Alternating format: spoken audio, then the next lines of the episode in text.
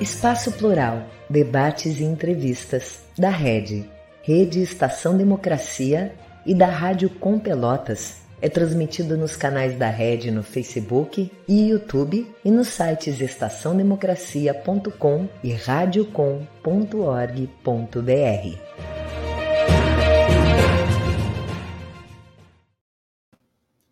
Muito boa tarde. Hoje nós vamos conversar aqui sobre o papel da Petrobras no desenvolvimento social. Para tanto, estão conosco José Sérgio Gabriele de Azevedo, professor aposentado da Universidade Federal da Bahia e pesquisador do Instituto de Estudos Estratégicos de Petróleo, Gás Natural e Biocombustíveis Zé Eduardo Dutra, o INEP. Também Miriam Cabreira, que é diretora da Federação Única dos Petroleiros, a FUP, e presidenta no Sindipetro aqui do Rio Grande do Sul. E ainda Guilherme Estrela, geólogo aposentado pela Petrobras, ex-diretor de exploração e produção da mesma companhia. Eu sou o jornalista Solon Saldanha, esse é o programa Espaço Plural, Debates e Entrevistas. Ele é uma realização conjunta da Rede Estação Democracia com a Rádio Com Pelotas e vai ao ar de segunda a sexta-feira, sempre das duas às três horas da tarde. Ele é retransmitido por uma cadeia de 23 emissoras de rádio e web TVs no, no, interior do Rio Grande do Sul, sul de Santa Catarina e em Brasília. Se você não puder acompanhar o nosso programa nos dias e horários em que ele está ao vivo, pode fazê-lo quando tiver disponibilidade do tempo, acessando o nosso site. O endereço é red.org.br. Lá permanecem gravados os vídeos de todos os programas, e não só do nosso, mas daqueles demais que constituem a grade de programações da rede e de alguns parceiros. No mesmo endereço você encontra uma série de artigos especialmente escritos e ainda pode optar por ouvir boa música 24 horas do dia. Eu dou boas-vindas aos convidados e inicio então com as perguntas. A Petrobras foi fundada com o objetivo claro de ser indutora de desenvolvimento em nosso país. Então, eu gostaria de saber, ela conseguiu isso ao longo de sua história e, melhor ainda, está conseguindo ter hoje em dia essa importância? Boa tarde, Guilherme. Começo com você. É, boa tarde a todos e todas que nos assistem, né? Eu quero agradecer o convite da Rádio da Democracia aí da, no, Rio Grande do Sul e cumprimentar todos vocês, cumprimentar o amigo Gabriele e a Miriam, que eu não conhecia, né? E que e, e parabenizar a Miriam porque ela compareceu com, a, com o traje de gala da Petróleo Brasileiro S.A. Não é mesmo, Miriam? Né? Então, é o seguinte: é, a, a, a, o papel da Petrobras, né? Ele, ele, desde a sua criação, a missão da Petrobras foi suprir o Brasil, descobrir e suprir o Brasil de petróleo e gás natural é, em território nacional. Não é companhia estatal brasileira, com a participação minoritária de, de acionistas privados, vinha cumprindo esse papel, né, até que, como monopólio estatal do petróleo, até que, obedecendo a preceitos do conceito, consenso de Washington de 89, e acho que em 91 o governo Fernando Henrique Cardoso termina com o monopólio estatal do petróleo, né? e abre as ações da companhia na Bolsa de Nova York, né? E inicia um processo de transformar a Petrobras numa, num fundo de investimento financeiro no setor de petróleo e gás natural. Foi assim que é, nós, é, o governo Lula assume em 2003, quando eu, eu vim o diretor de exploração e produção, encontramos uma empresa voltada não só para, não mais para o Brasil, sem nenhum compromisso com o Brasil. Eu, inclusive, nós tivemos que a Petrobras modificou o seu estatuto, que exigia que o presidente da companhia fosse um brasileiro nato. O governo Fernando Henrique mudou o estatuto para nomear um presidente estrangeiro, né, que quis mudar o nome da Petrobras para Petrobras. Quer dizer, o ataque à, à função da companhia, como a, na sua missão né, de prover o Brasil de, de recursos de petróleo e gás natural, foi, foi engendrado desde o final dos anos 80 e foi é, é, praticado, já começou a ser praticado no governo Fernando Henrique Cardoso. Depois, a, as coisas, nós é, começamos a abrir o mercado nacional a, a, a investimentos estrangeiros, privados, né? entramos em 2003, perde, o, o Fernando Henrique, com a sua proposta ultraliberal, é, perde a eleição em 2003, o, o seu, seu candidato lá, foi o Serra, né? E o Lula entra com uma nova visão de companhia, né? Então, é, a companhia para a companhia recuperar seu protagonismo na área de petróleo e gás natural no Brasil, até, até por causa do seu, do seu histórico, e, e histórico, inclusive, de, de construção de competências técnicas, científicas, tecnológicas, né, de engenharia, para enfrentar o setor petrolífero, é, é, o desafio de dotar o Brasil de sua autossuficiência é, em petróleo e gás natural. Então, o governo Lula vem com essa determinação e nós isso nos levou a, é, enfim, é, tirar as sondas da, na, na, área de exploração e produção, tirar as sondas da, da, da, da bacia de Campos, onde estavam é, é, concentrados, e viemos a descobrir na bacia do Espírito Santo, em Sergipe Alagoas, até no Rio Grande do Norte, na, na faixa equatorial, e viemos a descobrir o pré-sal em 2006, já, inclusive, tendo sido atingido a autossuficiência, até nós não, não atingimos a autossuficiência, nós fomos atingidos pela autossuficiência porque era um país ainda é, com, não, não, industrializado na sua, na sua, no seu, no seu, na sua dimensão que deve ser o Brasil, né? E o pré-sal veio então dar essa, essa, essa, essa segurança brasileira, né? soberanamente brasileira, para nós construirmos um país e voltando ao tema da? Socialmente justo, né? O, o, o presidente Lula é, é, dotou a Petrobras e o, e o, governo brasileiro do novo, do marco regulatório de pressão, e que efetivamente é, concentra as, as, as, os benefícios as, e, os, e, os, recursos trazidos pelo, pelo, por, por toda a, a, produção de petróleo e gás natural do Brasil para o desenvolvimento nacional, cria o conteúdo nacional, e vem o, o, o conhecido no conhecido marco regulatório, o programa são o Fundo Social, né? que tem, tem, funda, tem essência fundamentalmente social, né?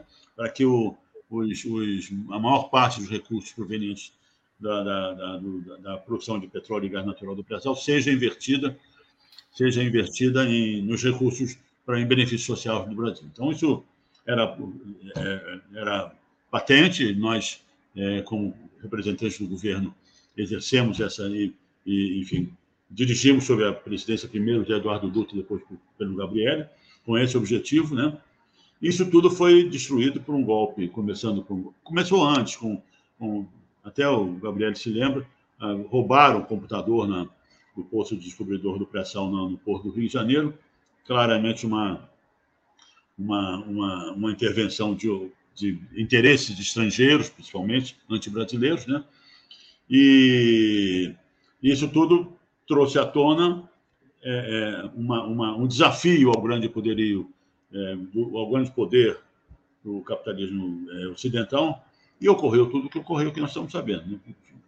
Enfim, houve o Lava Jato, houve desvios na Petrobras, mas não, não, o Lava Jato não tinha é, efetivamente como principal, principal é, objetivo punir os, os, os, os corruptos, né? foi estendido para que as, própria, as próprias empresas brasileiras fossem, de engenharia brasileiras, fossem destruídas, não é mesmo? E a Petrobras entrou na, na sua retaliação absoluta, né? E deram, é, prenderam um brasileiro que queria ganhar as eleições de 2018, absolutamente sem, sem, sem causa nenhuma, né? Ele não participou, proibiram é, dele participar das eleições, então as eleições de 2018 foram fraudulentas, né? E e, e, já tinha havido um golpe de Estado, que reconhecido hoje pelo Supremo como inconstitucional, e então, em 18, ocupa, é, é, é, ocupa então, usurpa o poder do governo brasileiro, esse grupo que está aí, que acabou com a empresa. Né? Então, essa é a realidade, né? E acabou principalmente, é, em grande parte, com aquela função social, é, destruiu o marco regulatório, o fundo social não, não existe é, mais. É, Guilherme, é, é, esse ponto onde eu gostaria de chegar, se me permite. É, eu gostaria, não, claro. de, é, eu gostaria de perguntar justamente para o Gabriel, que, que, exerceu, inclusive, a presidência né, da empresa. Gabriel, a, a Petrobras, hoje em dia, tem ainda aquela importância de ser indutora do desenvolvimento? Nós podemos ter, se não tem, nós podemos ter esperança que ela retome esse seu papel fundamental? Olha, hoje ela não tem. É, hoje a Petrobras ela procura ser é, uma empresa média, tipicamente uma empresa independente de petróleo, tipo uma empresa texana é, que produz petróleo, que exporta petróleo. É uma empresa, portanto, que não tem nenhuma pretensão de ser uma empresa de energia, não tem nenhuma pretensão de ser uma empresa integrada, não tem nenhuma, nenhuma pretensão de ser uma locomotiva do desenvolvimento nacional. Lembrando um pouco do passado, é bom ressaltar, além do que o Estrela é, mencionou, que eu acho extremamente importante, é bom lembrar que o contexto em que a Petrobras surgiu, no início da década de 50, é um contexto do Brasil buscando se industrializar. É um contexto do Brasil buscando criar uma indústria nacional e buscar um desenvolvimento nacional. Essa perspectiva no pós-guerra, depois da Segunda Guerra Mundial, colocava o petróleo como um elemento chave da estratégia de qualquer país. Essa estratégia de utilizar o petróleo e garantir o petróleo, na verdade, era muito mais do que o petróleo, era a garantia dos combustíveis necessários para mover a economia, mover do ponto de vista da mobilidade de pessoas e cargas, como mover do ponto de vista da geração de fontes primárias de energia. A Petrobras, portanto, quando ela surge, ela surge para buscar petróleo, mas também para abastecer o Brasil de derivados. Então, a Petrobras, quando ela surge, ela produz pouco petróleo, busca petróleo, mas ela é responsável pelas importações e pelo suprimento brasileiro de gasolina, diesel, o que haver.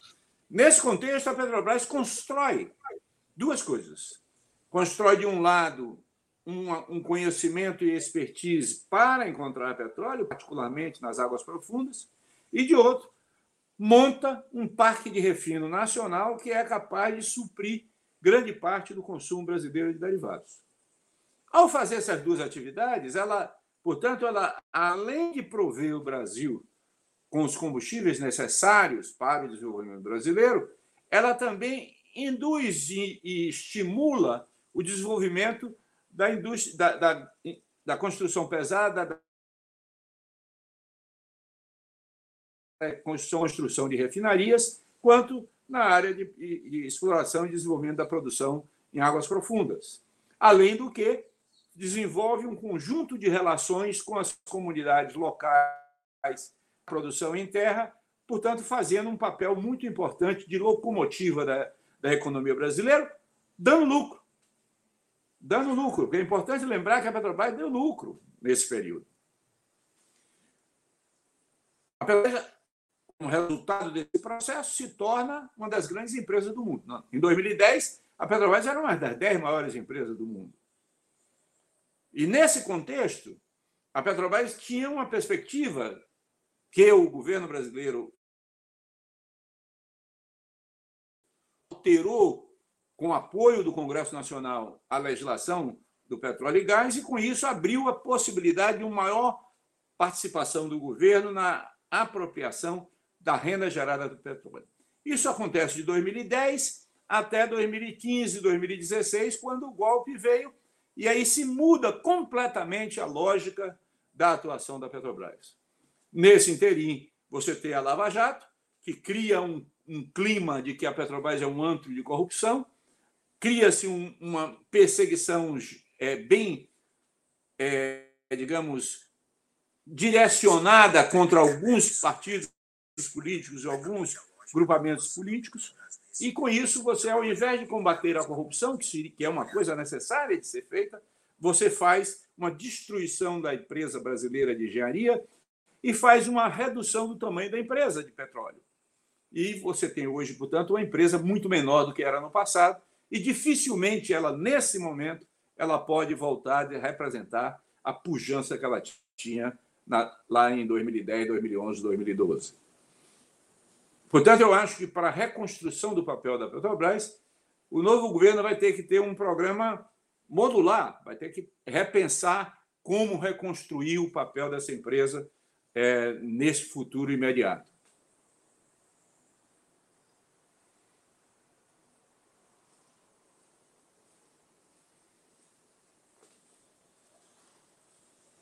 Sem voz. Está tá sem áudio. Estamos sem voz. Pois é, isso é, foi uma falha minha aqui, peço desculpas. É que a gente tem que estar tá ligando e desligando em função do, dos ruídos externos. Eu estava me dirigindo a Miriam, vou repetir a pergunta. É, o que sentem e vivenciam os trabalhadores da Petrobras com tudo isso que foi acontecendo ao longo do tempo com a empresa? Pode nos, nos dizer isso, por favor? Bem, boa tarde, Solon, boa tarde, Guilherme, Sérgio, boa tarde os nossos ouvintes, né, e, e quem está nos assistindo.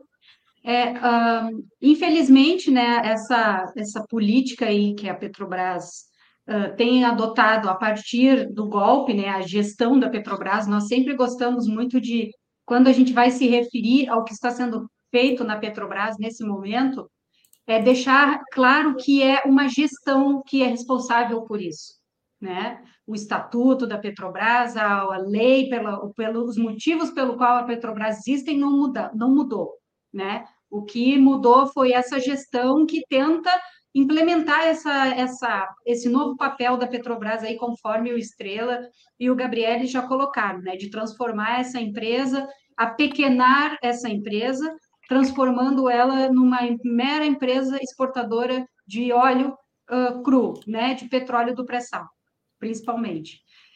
E uh, os trabalhadores e as trabalhadoras, tanto próprios como os terceirizados, foram um dos primeiros uh, elos, né, dessa cadeia aí de destruição que começaram a ser atacados. Então, a partir da Lava Jato, quando teve essa perseguição às empresas, é, que eram a, não só a Petrobras, mas também as principais empresas de engenharia do nosso país, milhares de empregos foram perdidos. Nós que somos aqui do Rio Grande do Sul, sabemos bem o impacto que foi a perda do polo naval. Né? Quem vai a Rio Grande, eu sempre digo isso, porque frequentemente eu vou a Rio Grande, temos base lá, né, ah, de trabalhadores, e tem aquele, uh, aquela ponte rolante gigante Tu vai entrando na cidade, tem uma ponte rolante gigante que diz Estaleiro Rio Grande. Quando tu chega lá perto, não tem uma viva alma trabalhando lá, sendo que já tiveram cerca de 26 mil trabalhadores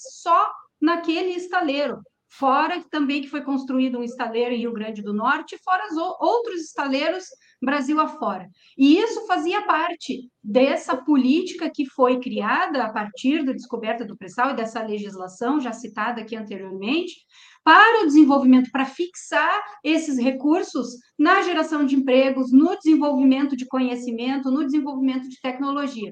Então, um dos principais impactos da Lava Jato, e que já foi inclusive objeto de estudo do DIEESE, né, que é o nosso departamento intersindical de estudos estatísticos, impact, calculou que o impacto em empregos da Lava Jato foi de 4,4 milhões de pessoas desempregadas só por conta do, da forma é, irresponsável e da forma criminosa com que a Lava Jato foi conduzida.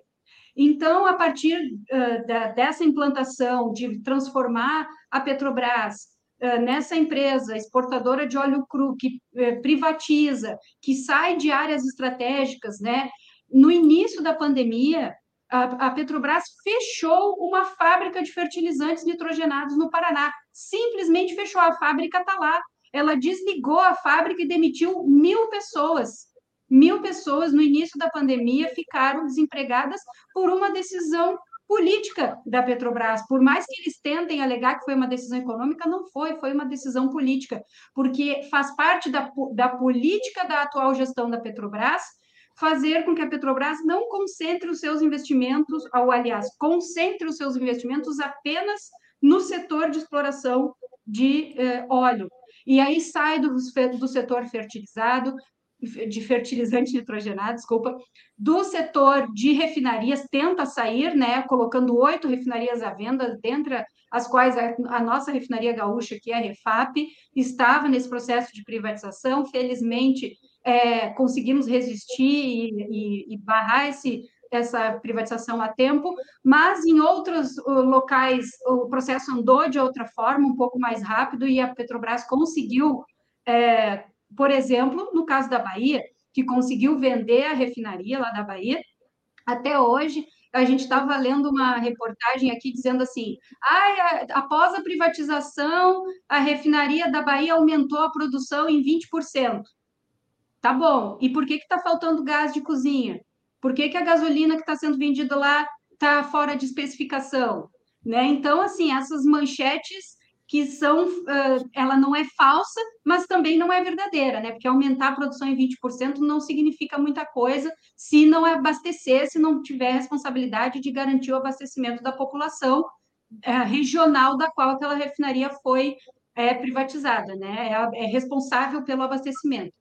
Então, é, esse processo que nós estamos uh, vivendo é um processo que a, a gestão da Petrobras hoje é, tira do povo brasileiro através das políticas de preço e tira também dos trabalhadores e das trabalhadoras, na medida que vai privatizando unidades, na medida que vai simplesmente fechando unidades, na medida em que reduz muito os investimentos em manutenção e, com isso, precariza muito as relações de trabalho, na medida em que não faz parada de manutenção de forma adequada e também a falta de reposição de efetivo próprio, porque desde 2012 não tem concursos mais na Petrobras, então estamos beirando aí 10 anos sem concurso na Petrobras, é, e as últimas turmas, pelo menos, que entraram são aí de 2012, 2014, depois disso não teve mais, nós tínhamos, nessa época, nós tínhamos cerca de 80 mil trabalhadores e agora nós estamos com menos de 40 mil trabalhadores né? E, a, e aí isso reflete diretamente nos aspectos de segurança industrial e segurança do, da, pessoal mesmo dos trabalhadores, das trabalhadoras do meio ambiente. É, não é à toa né, que no final do governo Fernando Henrique nós tivemos plataforma afundando, é, vazamentos de petróleo, enfim, é, é, efeitos decorrentes dessa política de desmonte da Petrobras política que agora estamos revivendo a partir do governo Temer e governo Bolsonaro. Então, essa vitória do governo Lula, além de representar uma possibilidade da, da gente recuperar o papel da Petrobras como empresa estatal para o povo brasileiro, ela também vai representar uma virada para a gente voltar a ter, a trabalhar com mais segurança nas plantas, né, para os trabalhadores e voltar a ter melhores condições de remuneração e de empregos para a força de trabalho aí da Petrobras. Muito bem, é, é, Estrela. Uh, afinal de contas, você que é considerado aí um dos pais do pré-sal, o Brasil é ou não é autossuficiente em petróleo? Quando houve essa descoberta, apesar de toda a pressão contrária, a desinformação que já estava sendo plantada naquela época, quem era bem informado sabia que poderia ser um salto espantoso para o desenvolvimento do Brasil. E daí, o que, que aconteceu a partir, a partir disso? Nós somos ou não somos autossuficientes? E o que, que mudou com o pré-sal na vida da empresa e dos brasileiros? Pois é, Solon, é o seguinte: é, petróleo, petróleo e gás natural, no mundo inteiro, né? É uma questão técnico-científica, claro, né? na área de exploração principalmente, mas do refino também, todo o espectro de atuação de uma empresa petrolífera, mas é fundamentalmente político. As decisões sobre petróleo são decisões sobre petróleo e gás natural, são decisões sobre energia. Energia é um bem estratégico para qualquer país. Né? Então, o, o, o, os Estados Unidos não, não, não, não destruíram o Iraque fazendo contas. Né? Não, alguém disse: não, não pode entrar no Iraque, não pode dominar e destruir o país, porque isso vai sair caro. Os Estados Unidos gastavam mais de um bilhão de dólares no Golfo Pérsico por dia para manter. Então não se faz conta. Né? Energia é soberania nacional. Muito bem. Então, é, quando o governo Lula entra e, e, e transmite para a Petrobras: olha, reassuma o seu protagonismo no, no, setor de petróleo e gás natural, isso não, era, não foi uma decisão política irresponsável, nem, nem, nem fantasiosa, que a Petrobras era efetivamente, é até hoje, a empresa mais competente em exploração, produção, refino e distribuição de, de, de petróleo e gás natural em todo o Brasil. Né?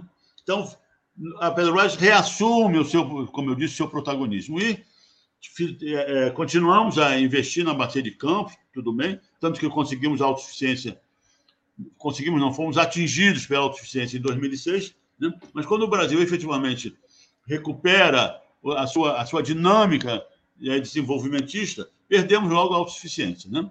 E, por, por, por causa dessa decisão política, nós tiramos as sondas que estavam concentradas na bacia de Campos e fomos para as outras bacias. Né? Descobrimos óleo Logo no, em 2012, o Gabriel está aí, que ele era diretor financeiro, descobrimos o maior campo de gás do Brasil, que foi Mexilhão, né? Na, lá em frente, a, em frente a Santos, não é mesmo? Então, as descobertas vieram em seguida, que estavam prontas pela competência da companhia, estavam prontas, só que tem o seguinte, o governo Fernando Henrique não, não, não deixava petróleo, o governo Fernando Henrique dizia, concentre-se na bacia de Campos, que aí é que dá mais dinheiro. A Petrobras já tinha sido transformada num fundo de investimento sem nenhum compromisso com o Brasil. Muito bem. E, repito mais uma vez, com a orientação governamental, fomos para outras bacias. Descobrimos grãos importantes no Espírito Santo, né? em Sergipe Alagoas, e na bacia de Santos, que estava abandonada. Né? Estava abandonada. É, é, em 2001, a Shell furou um poço e parou no meio do, no, no meio do sal. E embaixo tinha 10 bilhões de barris. Né? E, a, e a Petrobras era sócia da Shell. E a Shell devolveu o bloco porque não quis investir em tecnologia para atravessar os dois mil metros de sal. Não tem compromisso nenhum com o Brasil. Né? E a Petrobras, que deveria ter, deveria ter ficado com o bloco, mas não ficou com o bloco. Por que, que não ficou? Porque isso era orientação governamental. Se a Shell abandonou, é que esse negócio não vai dar lucro. Então a Petrobras abandone também, como faz hoje. Né? Muito bem. E por essa expansão, novamente eu insisto, incentivada e cobrada pelo presidente, pelo governo do presidente Lula, nós batemos no pré-sal, num poço que custou mais de 200 milhões de dólares. Né? Então é isso.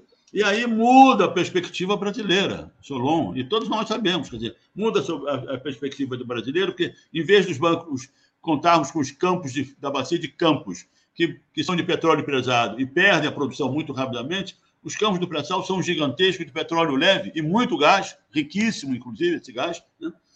E com, e com grande capacidade de produção, mas que, que pro, vão produzir por décadas, muito diferente dos campos da bacia de Campos. Então, o pré-sal veio da a base energética, nós éramos um gigante de pés de barro, e não tínhamos energia suficiente para enfrentar um, um, um, programa, um projeto de, de, industrialização brasileira. Veio dar essa, veio é, é, preencher essa lacuna e dar ao Brasil as bases, a base, a segurança energética autônoma, soberana em território brasileiro, não, é? não foi na, não foi nos Estados Unidos, não foi não sei aonde, não foi no, no exterior, não é mesmo?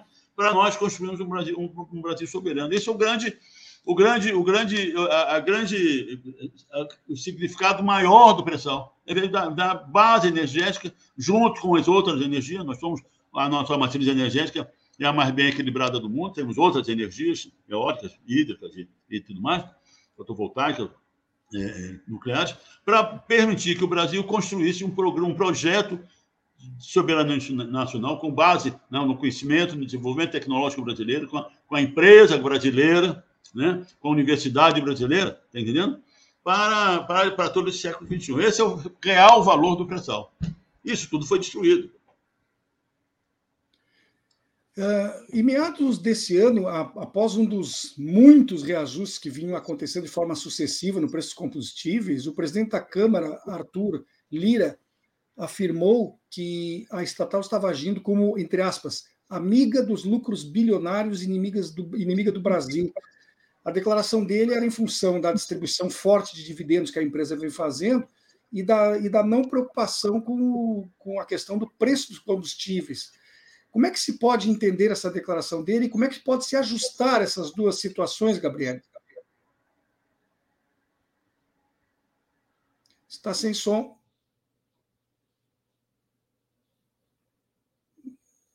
Não há som. Eu,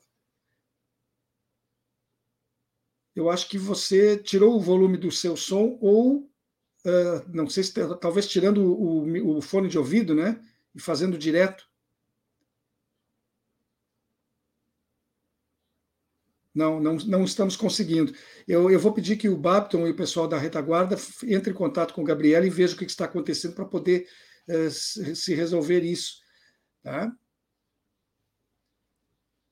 Muito bem. Uh, Miriam, eu estava perguntando para ele conjuntamente a respeito da, da questão dos dividendos, que são criticados né, por terem sido violentamente elevados, mas também sobre a questão do preço.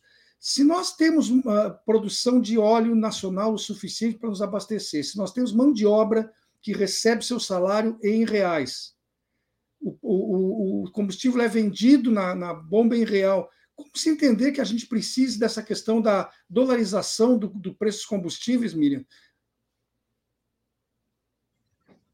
Então, como eu estava falando antes, né, a Petrobras, para ela poder se tornar uma empresa apenas exportadora de óleo cru, é, nessa, dentro dessa política, até gostei de ouvir o, o professor Gabriel falando, uh, desculpa, Estrela falando, porque ele disse, ah, no governo Fernando Henrique, disse, concentre seu, seus investimentos no, no pós-sal, né? E agora, no, nos governos uh, Temer e Bolsonaro é concentre seus investimentos no pré-sal. Então, para a Petrobras poder fazer isso, de concentrar os seus investimentos no pré-sal e ser uma empresa exportadora de óleo né, cru, ah, ela precisa sair do refino, deixar de ter refinarias, privatizar as refinarias. E aí não tem como privatizar as refinarias com uma política de preços que seja diferente da paridade de preço de importação, ou seja, cobrar no Brasil o preço do valor de mercado. Né? Então, é por isso que existe essa política da paridade de preço de importação por uma decisão política de, faz, de transformar a Petrobras numa empresa exportadora de óleo e deixar o refino para o mercado. Então, é, para que seja diferente disso, né? Então, levando em consideração aí sim que nós produzimos o nosso petróleo, é, transportamos o nosso petróleo até a refinaria através dos nossos navios e refinamos o nosso petróleo, aí sim a gente poderia ter uma política de preços calculada em cima desses custos. Teria sim que levar em consideração o preço do dólar e o preço do barril do petróleo, né? Porque estamos temos investimentos, enfim, isso é um, um elemento mas não é o elemento principal, não é um elemento direto como tem sido hoje. Quantas... Então, o, o, motivo é simples né, da gente ter essa política de preços. É... Desculpe, Mira, é, eu, eu, por curiosidade, desculpe te interromper, mas quantas refinarias a Petrobras tinha e quantas tem atualmente? Então, a Petrobras pretendia vender oito refinarias da, das 13, se não me engano, 13 ela não, ela conseguiu vender efetivamente a refinaria da Bahia, né, a Landulfo Alves, que hoje é a refinaria de Mataripe, que é operada, ainda é operada pela Petrobras, porque não foi feita a transição completa ainda, mas a empresa que agora é responsável é uma empresa árabe, né, o Fundo Mubadala. A, a Six, que é uma indústria, é uma, é uma refinaria, ela também produz um, combustíveis e tal, mas ela é um pouco diferente porque ela vem, ela faz a industrialização do xisto, que é o, o xisto betubinoso, que é um, uma rocha, e tem uh, petróleo ali, enfim, é feito todo um processo. E, uh, e essa daí, então, essa semana, no apagar das luzes do governo Bolsonaro, eles fizeram mais uma etapa desse processo de venda, então, é, ainda, a gente ainda está fazendo resistência com relação a esse processo, mas não sei se a gente vai conseguir evitar né, a transferência total até o final do ano. E a outra refinaria que foi privatizada, então, foi a de Manaus, que foi vendida, inclusive, para uma distribuidora, uma grande, uma empresa que é uma grande distribuidora lá em, uh, na região norte do país. E com isso, olha só o que, que acontece lá. Acontece maior concentração de mercado ainda, né, no momento em que tu verticaliza uma, uma, uma empresa que já tem uma parcela importante do mercado uh, consumidor, que é uma distribuidora, no caso da Atem, que é essa, essa distribuidora, foi ela que comprou a refinaria. Então, isso tende a aumentar a concentração de mercado, dificultar ali a concorrência é, entre os outros, os demais distribuidores que fazem então, parte daquele mercado. Então, então essa refinaria ainda, ela ainda não passou totalmente para iniciativa privada e ainda temos esperança aí de conseguir resistir até o final do ano. A nossa intenção, eu acho que é essa, né? A gente resistir até o final do ano. É, tem outras coisas que estão sendo feitas a toque de caixa na Petrobras, outros ativos que eles estão tentando finalizar, que já foram vendidos, mas ainda não teve o processo de entrega completo. Ativos no Rio Grande do Norte, por exemplo. A Lubinor também teve o processo, mas também está meio uh, empacado, então acho que não vai ser concluído ainda. Mas é isso, assim, infelizmente a gente conseguiu implementar muitos processos de resistência, fizemos resistência jurídica, resistência política, fizemos inclusive aquela greve que eu estava falando em função da, do fechamento da fábrica de fertilizantes, foi uma greve de 21 dias que nós fizemos.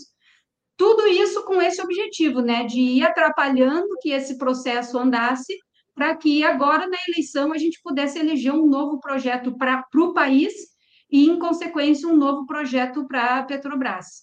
Então, ainda Bom, dá para a gente correr atrás do prejuízo aí. É, eu, eu, tenho que correr agora atrás é do relógio. Nós passamos aqui da metade do tempo. Daqui a pouquinho, Gabriele, quando retomarmos, eu faço de, de novo aquela pergunta para que você uh, dê a resposta aqui antes. Tecnicamente não foi possível. Intervalo Meu de 40... som tá, tá, voltou já? Né, o som aqui está. Agora te ouço. 40 segundos, estamos de volta.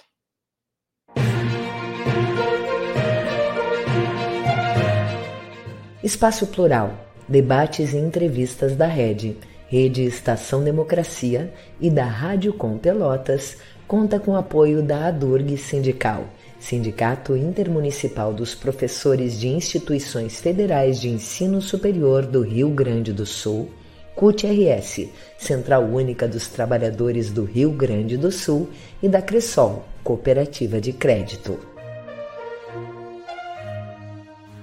A Rede Estação Democracia é a voz do Comitê em Defesa da Democracia e do Estado Democrático de Direito. Voltamos com o programa Espaço Plural Debates e Entrevistas. Ele é uma realização conjunta da Rede Estação Democracia com a Rádio Com Pelotas. E nós contamos ainda com 23 emissoras de rádio e TVs parceiras que o retransmitem para o interior do Rio Grande do Sul, sul de Santa Catarina e também Brasília. Hoje nós estamos aqui conversando sobre o papel da Petrobras no desenvolvimento social, enfim, do nosso país. Para tanto, estão conosco José Sérgio Gabriele de Azevedo, professor aposentado da Universidade Federal da Bahia, pesquisador do Instituto de Estudos Estratégicos de Petróleo, Gás Natural e Biocombustíveis, ele que foi ex-diretor financeiro, também ex-presidente da Petrobras. Miriam Cabreira, eh, diretora da Federação Única dos Petroleiros, a FUP, e presidenta do Sindipetro aqui do Rio Grande do Sul. E completa o grupo Guilherme Estrela, geólogo aposentado da Petrobras e ex-diretor de exploração e produção da mesma companhia. Eu vou tentar agora, então, ouvir de novo o, o Gabriele, que eu havia perguntado para ele sobre a questão dos, dos, do, dos, dos dividendos, né? Os dividendos que a empresa distribui uma fortuna incalculável num momento em que parece que está sendo menos investido em, em desenvolvimento da própria empresa e também temos um combustível caríssimo. Como é que você explica isso e conte para a gente, por favor. Microfone. Agora é só abrir. Olha, é, é, na verdade, eu queria, antes de falar sobre isso, falar um pouco sobre o risco que nós estamos vivendo. A, a, a, a Miriam lembrou aí da, do desmonte do setor de refino. Nós hoje já, já somos bastante dependentes da importação de gasolina, da importação de diesel, da importação de GLP, de gás de efeito petróleo, gás de cozinha, da importação de querosene de aviação. É, essa, essa situação é, é menos dramática porque o país está sem crescer. Se o país voltar a crescer, rapidamente isso vai se tornar um grande problema. Nós vamos ter um, um apagão de derivados. Há aqueles que defendem que a Petrobras não deve fazer nada, que deve sair do refino. E o Brasil deve se tornar crescentemente um importador de derivados, mesmo que seja um exportador de petróleo cru. Essa situação é uma situação é, quase inédita no mundo. a maior parte dos países do mundo que são produtores de petróleo, que tem mercado interno consumidor grande, também estão investindo em refino.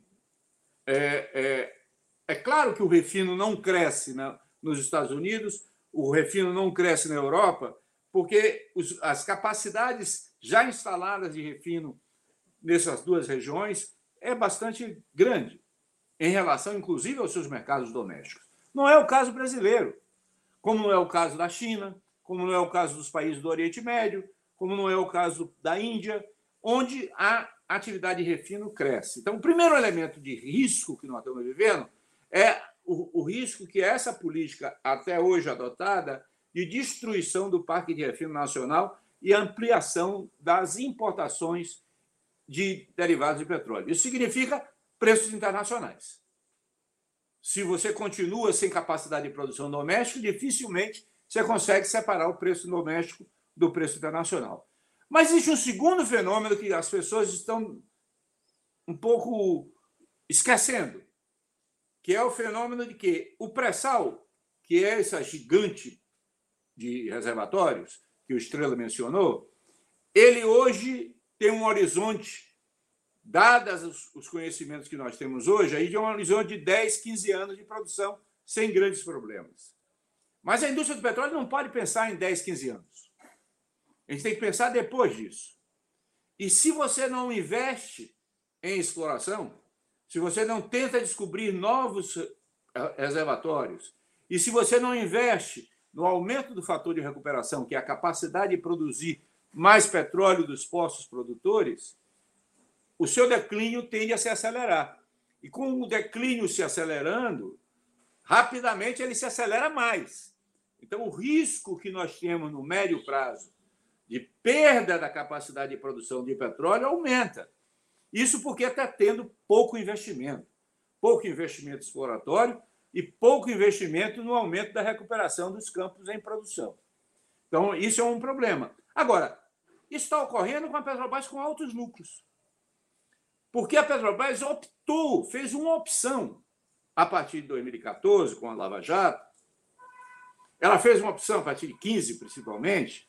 Ela fez uma opção de, de focar toda a sua estratégia, não como uma empresa de petróleo, não como uma empresa de energia, olhando para o longo prazo, mas com uma empresa que tem que pagar dívida e que tem que pagar a, a, a reduzir a sua taxa de alavancagem, ou seja, a relação entre sua dívida e sua geração de caixa.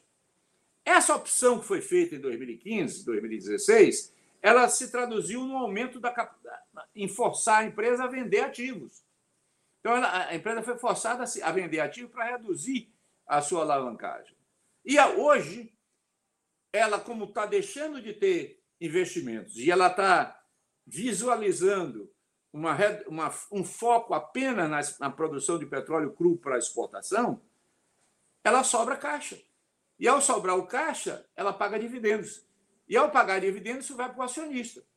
E vai para o acionista, 37% é governo, mas 63% é privado. O acionista privado, que tem um horizonte de curto prazo, está muito satisfeito. Agora, o acionista privado, que tem um horizonte mais médio e longo prazo, ele não está satisfeito. Porque ele sabe, ou ela, sabem que a empresa que não investe é uma empresa que vai morrer. Principalmente uma empresa de petróleo, que se não investir, vai morrer. Portanto, no longo prazo, para o acionista que tem uma visão de longo prazo, não aquele especulador que quer ganhar dinheiro entre 10 horas da manhã e, e 2 horas da tarde, como tem muito especulador da Bolsa que tem essa visão, mas aquele acionista dos fundos de pensão, dos fundos soberanos, dos, dos fundos com horizonte mais longo de investimentos, esses sabem que reduzir investimento, mesmo para pagar dividendo, não é uma coisa boa para a empresa e é um suicídio para a empresa.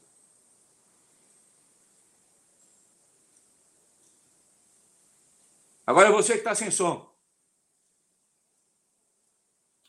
Hoje o microfone está me dando uma surra aqui. Vamos ver se, eu, se, até o fim do programa eu ganho dele. Uh, Estrela, você foi o responsável pela descoberta do maior campo de petróleo do Iraque. Pelo que eu sei, foi a nacionalização desse campo que deu origem àquela invasão dos Estados Unidos no país, inclusive. O nosso tempo aqui do programa está se esgotando, está se encurtando, mas eu gostaria que você, mesmo assim, nos contasse essa história rapidamente, porque ela é muito interessante. Tem, uma, tem um início, rapidamente também, tem um início, porque em 2000, em, eu não sei o ano, eu, eu fui para lá em 76, isso deve ter ocorrido em 72, por aí, 73. É, o Iraque, houve um golpe, o, o Iraque era uma monarquia, houve um, um, golpe, derrubou a monarquia, e depois teve um golpe sobre o golpe, que instalou um, um sistema, um, um, sistema socialista, né? do, do Partido Baath, que é o Partido Socialista Árabe, no Iraque. Muito bem. E aí, o Iraque nacionalizou as duas empresas que eram subsidiárias da, da British Petroleum, né? uma no sul e, o, e outra para o norte do país. Né? E a Corte Internacional de Haia, veja só, é, decidiu embargar o petróleo iraquiano. Entendeu? Ninguém podia comprar o petróleo iraquiano, mas o Iraque fornecia 80% do nosso petróleo né? importado. E o Brasil, o Geisel era o presidente do, do, do país, né? O Brasil quebra o, o, o embargo de Haia, tá entendendo? E continua é, comprando petróleo iraquiano das, das, da empresa já estatizada no Iraque. Muito bem. Mas as duas empresas inglesas, quando foram é, é, perderam as concessões lá, foram estatizadas, todo o corpo técnico das, da, da das empresas, que era da British Petróleo, foi retirado do Iraque, voltou para a Inglaterra e para a Europa, de onde eles eram originários. Né? E, a, e a empresa estatal iraquiana ficou sem corpo técnico é, é, suficiente para suprir as suas necessidades, inclusive de exploração e produção. Então, abre, abre ofertas de blocos e áreas para países que, amigos. E, naturalmente, como foi o Brasil, como foi o Brasil que quebrou o, o, o, o embargo da Corte de Haia, a, a, a, os iraquianos ofereceram para a Petrobras uma grande área lá para explorar, né? Furamos o primeiro poço e aí deu seco. E aí a, empresa iraquiana exigiu a, substituição do seu corpo técnico. Eu fui para lá como gerente de exploração. Eu não sou o responsável pelo, pelo, pelo descoberta de Maginot, assim como não sou responsável pela descoberta do pré-sal. Né? Tudo de uma decisão, como eu disse, petróleo e energia é decisão política, meus amigos. Depois a gente vai pensar na grana, né? Então, eu fui para lá e aí a minha contribuição foi que eu dei uma geral, uma, uma, uma revisão geral na, na área exploratória, a partir dos resultados negativos do primeiro poço, né? E o, esse, o poço que descobrimos, né? Perfuramos o poço que descobrimos e descobrimos um grande, um dos maiores campos do mundo. Mas não, o nome de não tem a, a, a, reserva dele, eu sou otimista, né? Aliás, o Gabriel sempre me, me acusou de otimista. Mas os geólogos, os geólogos têm que ser otimistas, porque senão não descobrem petróleo para furar 10 poços e achar um, um, um, poço, uma descoberta. Tem que ser otimista, né? Tudo bem. E aí, é, mas não tem quase a, reserva do persal todo. Muito bem. E aí, então, foi essa a descoberta. A descoberta. Então, os, os, os, é, até eu assumi a diretoria da Petrobras em fevereiro de, de 2003, e em março de 2013, o Iraque, os Estados Unidos invadem o Iraque. Porque o Iraque disse, disse o seguinte: olha, inclusive, é, essa história, vou, vou ser rápido. O Iraque disse, nos chamou e disse: olha, vocês descobriram um campo muito grande que não pode ficar numa empresa estrangeira, então nós vamos estatizar esse negócio aí, nacionalizar. E fizeram isso. E eles deram a, a, a, a razão, porque vocês descobriram tanto petróleo que vai ser a, reserva estratégica iraquiana para o futuro. Os Estados Unidos entraram lá por causa disso, né? E, e ocuparam o Iraque em, em, em, em março de 2003. Essa foi a história. Uh, Miriam, uh, os trabalhadores da Petrobras estão preparados para apresentar sugestões para o próximo governo no sentido de contribuir para uma retomada das condições antigas e respeitadas da empresa? Com certeza, Solon. É, inclusive, a categoria petroleira uh, criou né, um, um Instituto Nacional, de, o Instituto de Estudos Estratégicos, né, que nós, uh, que inclusive o Sérgio Gabriele faz parte como pesquisador, justamente para a gente poder repensar o papel da Petrobras e ter é, propostas, subsídios para poder apresentar quando fosse o momento, né? Na verdade, isso foi criado lá em 2015, é, já a partir do, do momento que a gente estava vivendo, das pressões que já existiam em cima da Petrobras, de privatização ainda no, no governo Dilma, pré-golpe ali, né? E depois, em 2016 e, e, e 2018, nós precisamos investir cada vez mais para poder entender o setor petróleo brasileiro e entender a, a geopolítica, né, em, em que tudo isso está inserido, para a gente poder ter propostas concretas e viáveis para apresentar para um novo governo, é, no caso aí da vitória que felizmente nós conseguimos. Então, sim, temos, temos propostas, inclusive já, já, isso já foi apresentado é, para o Aloysio Mercadante durante a campanha, antes mesmo da, da eleição, já foi apresentado as propostas que nós temos, dentro desse papel da Petrobras, que já é um papel que o próprio governo Lula tinha, né? Empresa integrada, empresa investindo nos diversos segmentos é, da, da cadeia de petróleo, e também uma empresa que investe em transição energética. Né, que hoje está acontecendo, agora está acontecendo a COP27, a Conferência do Clima. O presidente Lula foi lá, fez fala hoje, acho que foi. É, nós também temos representações da FUP lá fazendo essa discussão, porque sim, entendemos que petróleo é necessário, mas entendemos também que a transição energética é inevitável e necessária para para a continuidade da humanidade, né? Mas nós não queremos ficar de fora dessa discussão. Enquanto trabalhadores, nós queremos participar dessa transição e que ela seja uma transição que atenda também os interesses dos trabalhadores. Então, temos proposta, sim, para a Petrobras voltar a ser uma empresa de energia, o slogan era no governo Lula era o desafio é a nossa energia e é assim que a gente pensa o papel da Petrobras, uma Petrobras que serve ao povo brasileiro em todas as esferas que a gente pode imaginar, seja né, fornecendo combustível, garantindo abastecimento, fornecendo combustível de qualidade, como também desenvolvendo tecnologia, desenvolvendo empregos, é, a, a descoberta do pré-sal e tornar o pré-sal economicamente viável rendeu à Petrobras o, a, a, um prêmio do, do Oscar da engenharia pelo conjunto de 10 tecnologias que foram desenvolvidas para poder fazer. Foi, fomos nós que fizemos, foi o povo brasileiro, foi o Guilherme Estrela, foi o Gabriel, foi toda a força de trabalho que estava na Petrobras investindo a sua energia nisso. Né? E é isso que a gente quer ver novamente para o nosso país. E sem deixar a peteca cair com relação à transição energética, porque nós, o, o nosso país ele sempre teve essa, uh, essa característica né, de sermos um país que já tem uma matriz energética diversificada, já temos é, uma ampla participação é, das energias renováveis na nossa matriz energética.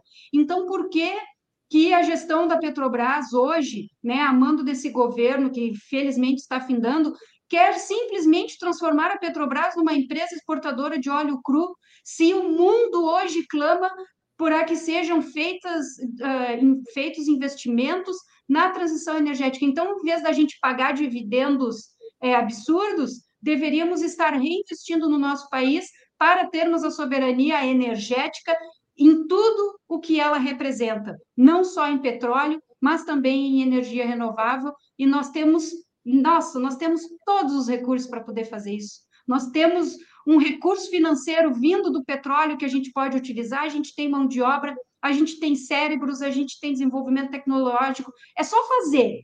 Só falta a política para fazer isso. E aí é o que nós esperamos uh, conseguir a partir desse governo. Gabriele, é, eu, a minha próxima pergunta era justamente nesse sentido que a Miriam já tocou agora, né? Com a crescente busca de fontes alternativas de combustíveis, né, de energia, enfim, que sejam menos poluentes e também renováveis, a dependência que nós temos do petróleo hoje em dia não tende a diminuir, eh, e eu não falo apenas do Brasil, mas do, do planeta todo, nós não estamos caminhando um pouco mais rápido até do que se imaginava para que o petróleo perca o peso que sempre teve na, na, na história do desenvolvimento humano? Olha, todas as projeções do uso do petróleo indicam que ele vai cair. Ou seja, quando você imagina o cenário de 2040, 2050, a proporção do petróleo como fonte primária de energia tende a cair. Agora vai cair para quanto?